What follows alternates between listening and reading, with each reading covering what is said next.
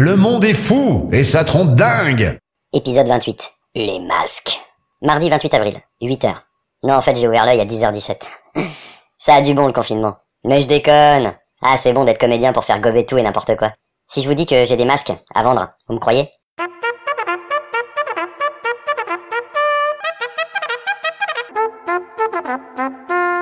Bon, je me lève, j'ouvre mon frigo, et là je me rends compte qu'il n'est pas du matin. Il faisait la gueule.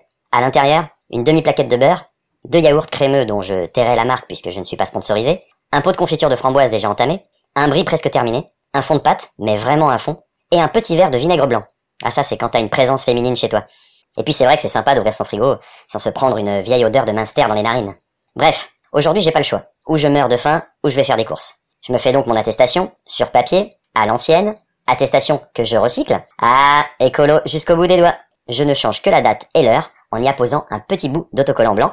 Puis, me voilà parti pour la grande aventure. Le supermarché est exactement à 24 mètres de chez moi. Enfin, de la porte de mon immeuble. De chez moi, il y a au moins 36 mètres, si ce n'est pas 38. Bon, me voilà dans le supermarché, masque sur le visage. Ah oui, j'avais omis ce petit détail. Pour faire les courses, je ne sors jamais sans mon masque. Me voilà dans les rayons, moi qui n'aimais déjà pas faire les courses, en temps de crise sanitaire, avec masque sur le visage, je peux vous dire que mon envie de faire les courses ne s'est pas arrangée. Bref, rien de très passionnant, passons sur la liste des courses. J'arrive en caisse, une gentille caissière bip mes articles, Bip, bip, bip. puis regarde mon masque, et elle me dit, Ah, c'est vous qui l'avez fait, le masque? Avec des agrafes? Je lui dis, oui, j'ai trouvé le tuto d'un pompier urgentiste qui a expliqué comment faire un masque digne de ce nom avec du sopalin et un mouchoir.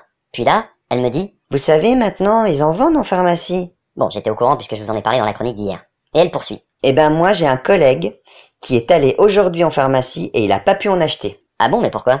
Ils lui ont dit qu'ils attendaient l'autorisation. Bon, j'ai pas développé avec la caissière, mais si j'ai bien compris, les masques étaient en vente à partir d'hier, donc ils les ont, mais ils n'ont pas l'autorisation de les vendre. Je crois qu'on est dans une grosse blague mondiale qui serait peut-être dirigée par Donald Trump. LOL.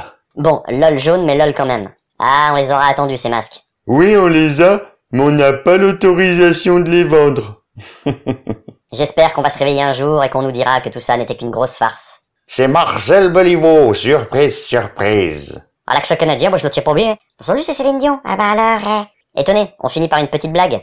Vous saviez qu'avant cette épidémie, l'État était censé avoir un stock de 1 milliard de masques? Et ils sont passés où? J'ose pas vous le dire. Le monde est fou et ça trompe dingue